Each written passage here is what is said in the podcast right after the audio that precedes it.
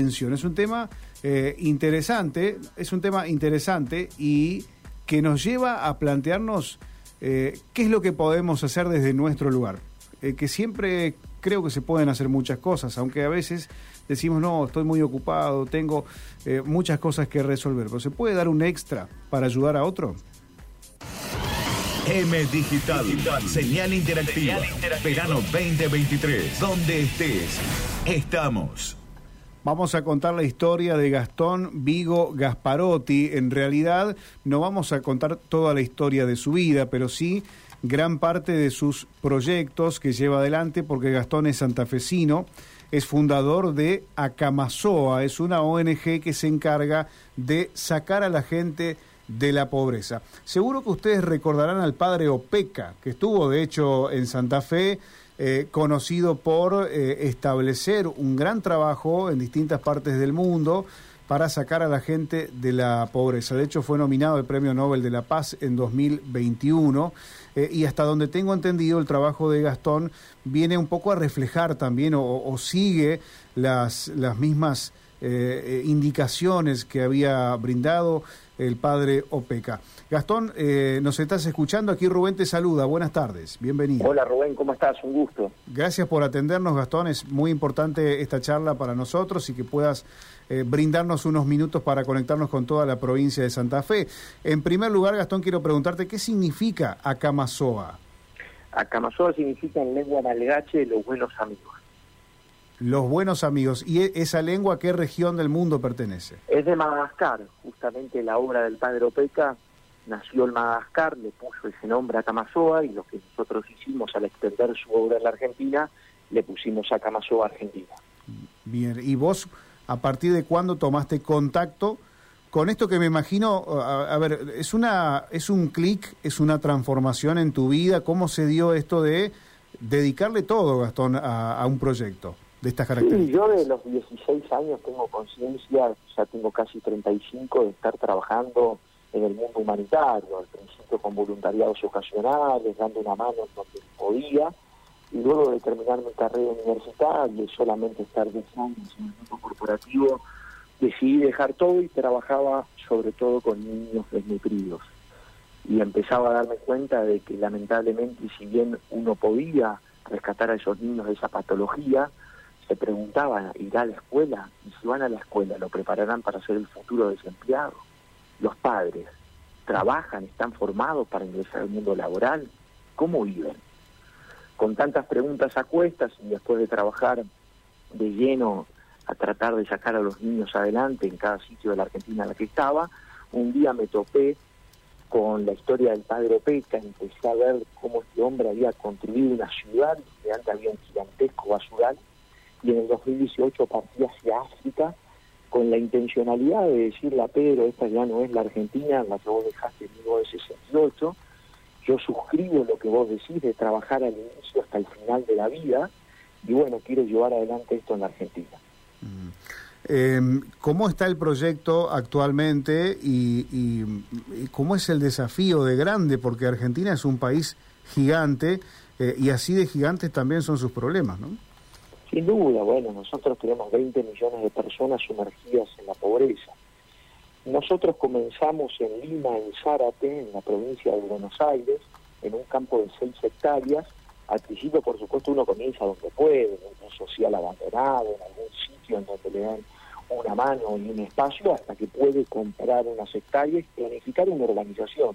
Y hoy hemos hecho viviendas, hemos hecho un jardín, una sala de salud, un centro de acogida, invernaderos hidropónicos donde producimos 6.000 kilos de verduras mensuales, tenemos una escuela de adultos, galpones de oficio, y ahora pues si Dios quiere este año vamos a poder hacer 10 viviendas más y el colegio que era nuestro gran desafío, porque bueno, lo que uno ve siempre en los barrios de Madagascar, en los que ha hecho el padre, se ve urbanización digna, educación de todos los niveles, centros de atención primaria de salud y después se va buscando lugares que puedan generar recursos genuinos para que la gente justamente no dependa del asistencialismo, ni de ninguna organización humanitaria, ni del Estado, ni de nadie.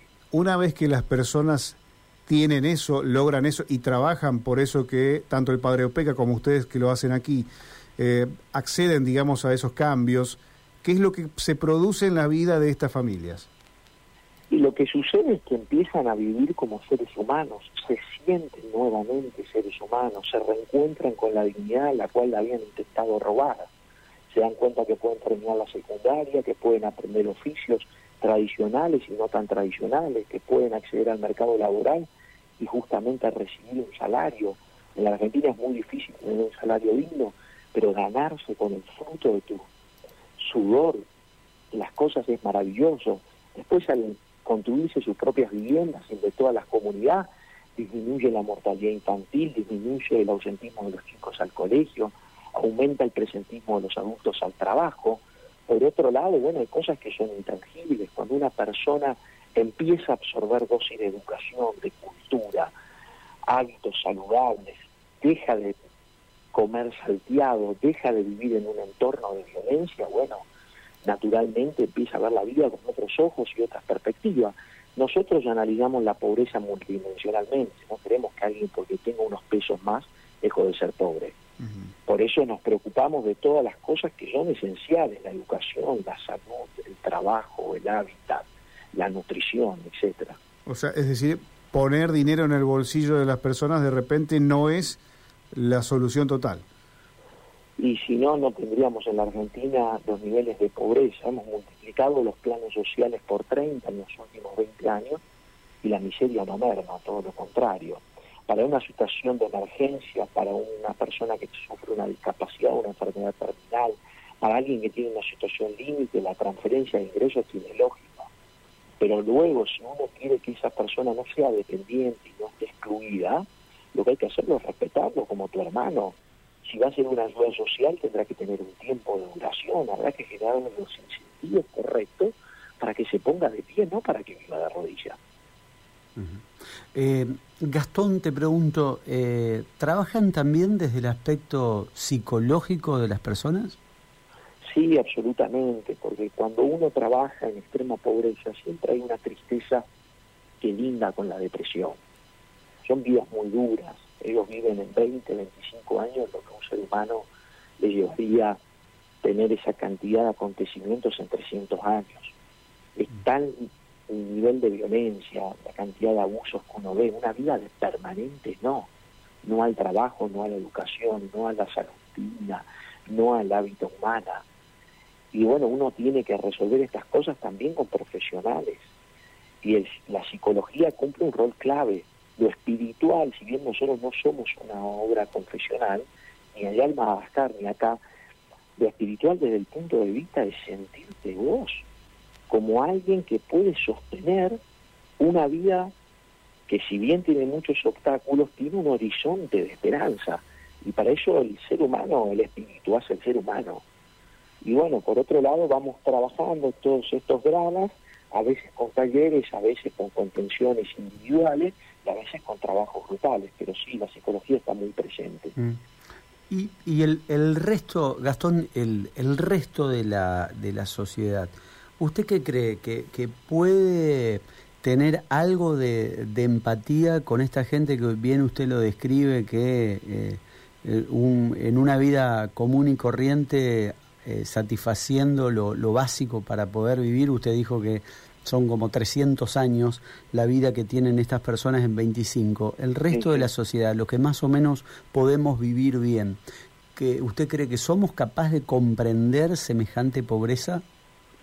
Yo creo que la sociedad civil en su conjunto ha dado vastas pruebas del nivel de solidaridad que puede tener ante determinadas circunstancias.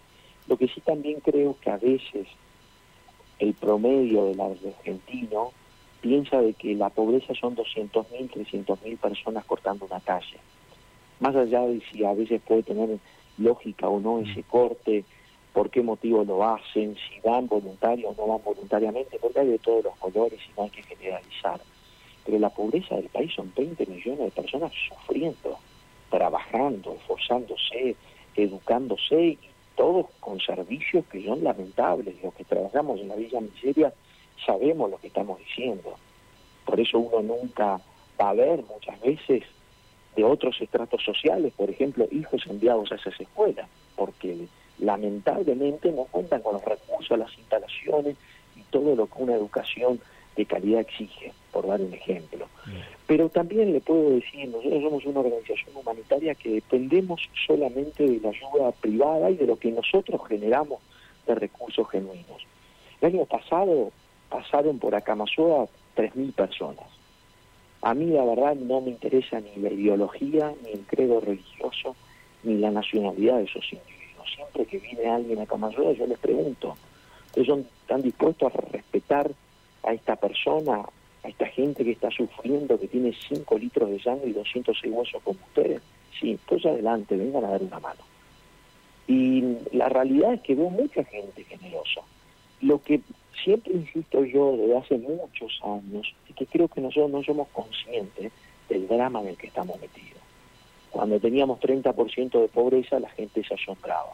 Hoy con 50 se asusta un poco más. Yo que he vivido en un país de 90% de extrema pobreza, como Madagascar, ese infierno de hambre que es Madagascar, les puedo asegurar que no sabemos lo que implica. Por lo tanto, todos debiéramos ponernos de acuerdo en cosas que son elementales. ¿Quién puede estar de acuerdo? Con que haya desnutridos, con que haya viviendas indignas, con que haya gente viviendo como la edad de piedra. Eh, Gastón, ¿y qué nos puede decir respecto de la niñez, de los niños y niñas que siempre los hemos presentado como el proyecto de país, ¿no? como el futuro? Eh, ¿Cuál es el panorama que nos puede contar de, esta situación de pobreza que hay en Argentina? La niñez es clave, un país que no cuida a sus niños se derrumba, se está suicidando. Usted piense que en la primera infancia los 270 días del embarazo y los 730 del primero y segundo año, se forma, por ejemplo, el 80% del peso del cerebro que ese niño tendrá adulto. Es decir, si uno no le da la nutrición y la estimulación adecuada a un niño, si sufre alguna desnutrición de alimento o afectiva, el problema es que ese niño quizás quede con problemas bioquímicos, eléctricos, anatómicos, funcionales, psicológicos, psiquiátricos. Entonces, cuando descuidamos a un niño, pasa lo que vemos en la Argentina. No es que esto es causa-efecto y siempre uno puede decir, bueno, medicina, ciencia exacta, no, no lo es. Pero no sorprende los malos resultados académicos. No tendrá algo de explicación el poco cuidado que le damos a la primera infancia, la poca estimulación que reciben. Yo creo que ese es un tema capital, el que usted mencionó. Nosotros justamente atendemos con pediatras, con nutricionistas, nuestros niños a los 45 días ya están en el centro de primera infancia nuestro, porque si no, sabemos lamentablemente que el hándicap con el que ingresará a la escuela primaria será menor. No podemos permitirnos eso, necesitamos gente que tenga y aproveche las oportunidades. ¿Cómo se logra ese cambio o ese clic para salir de una vida eh, que a veces parece en piloto automático, digamos, o estamos inmersos en un sistema de, de consumo permanente y de, objetivos eh, que solamente nos hacen mirar hacia, hacia nuestro interior o el de nuestras familias, pero ¿cómo se hace para correrse un poquito de ese lugar eh, y dedicarle tiempo, respeto, como decía usted, a las personas que lo necesitan? Yo creo que uno no puede ser feliz entre infelices. Yo no creo que uno pueda ser feliz viendo tantos dramas sociales. Es muy difícil que vos no te impacte la desnutrición, que vos no te sumerjas por un minuto en una villa miseria y no compruebes con dolor el sufrimiento que allí hay. Por supuesto uno tiene que incomodarse, servir es incomodarse. También tiene que saber, bueno, hasta dónde estoy dispuesto a dar, qué puedo dar, todos podemos dar. Hay gente que dona dinero, otra gente dona tiempo, otra gente dona ambas cosas, otros donan y dicen, yo puedo ayudarte con tal empresario que conozco que te va a dar una mano, que está fabricando no sé qué. Y así ustedes, por ejemplo, visibilizando este problema, pero lo que tenemos que tener en claro es que podrían ser nuestros hijos, que podrían ser nuestros hermanos, nuestros padres, que vivimos en un país donde lamentablemente después de cada crisis millones de personas caen en la pobreza y si algún día nos tocara a nosotros estar en ella, ¿qué nos gustaría recibir? un agravio, un insulto, desprecio e indiferencia, o comprensión, misericordia, respeto, humanidad. Absolutamente. Justo antes de esta nota hablábamos ¿no? de la situación, por ejemplo, eh, económica que afecta a las familias que ya no pueden alquilar una, una vivienda, un departamento y cómo este mismo sistema los va descartando o obligando a volver con sus padres eh, eh, o en la calle muchas personas.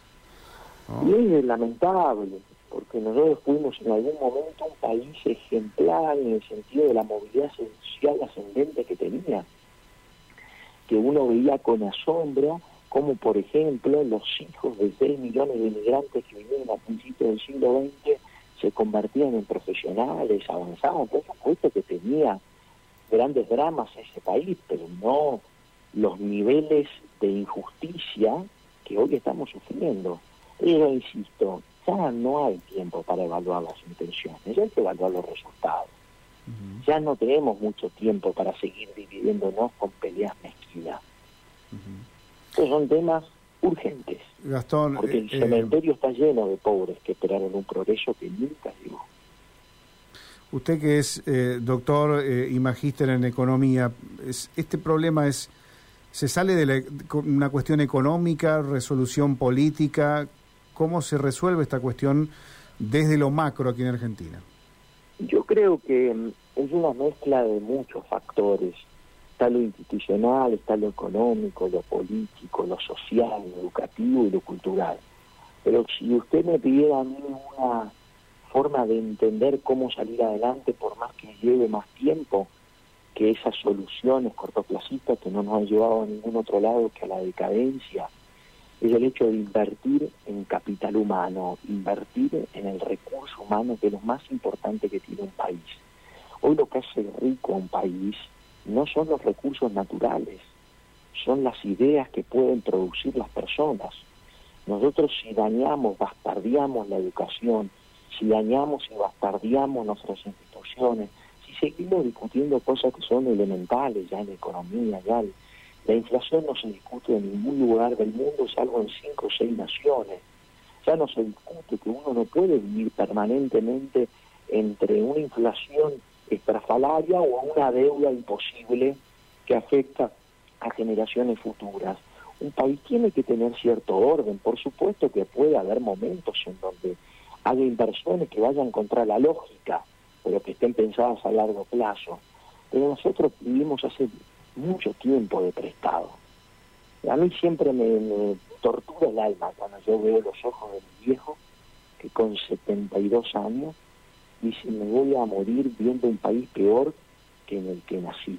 Y se le, se le humedecen los ojos, porque fue una generación que se rompió el lomo también, como tantos, como también muchos ahora. Pero en ese sentido yo le diría que es una combinación de factores, pero ¿dónde pondría foco en la gente? En el recurso humano. ¿Qué es lo que no hacemos? Porque acá los temas no se discuten en serio y los temas no se pueden discutir en dos minutos de un debate presidencial. Ni hablar, ni hablar, que es una, hasta frívolo es, ¿no? Eh, es un absurdo. Sí, sin plantearlo de ese modo. Eh, Gastón, eh, no sé si, si viene cada tanto a Santa Fe o está allí en Buenos Aires. Yo, mira, a veces suelo ir porque visito a mis padres, así que cuando esté por allá, ustedes me escriben, bueno, con todo gusto yo me acerco porque bueno, me encanta volver a mi provincia, yo le tengo un cariño enorme, gran parte de lo que he podido lograr en mi vida, se lo debo a, la provincia de la nací. Aquí lo esperamos, ¿eh? un gran abrazo, gracias por Muy este amable, tiempo. muchas gracias. Hasta luego. Hasta luego. Despedimos al señor Gastón Vigo Gasparotti, es el fundador de Acamazoa, nos dijo que esto significa el buen amigo en el idioma malgache de, de Madagascar. Y em, esta ONG se encarga de sacar a la gente de la pobreza con un proyecto similar al del padre Opeca, lo que hace allí en Madagascar, lo ha fundado este santafesino aquí en la República Argentina, trabajando primero en estos barrios más vulnerables de Buenos Aires. Hora 17.36 minutos, quédate con nosotros porque hay más de esta tarde aquí en Radio M. Verano 2023 multiplicando las formas de conectarnos. M Radio.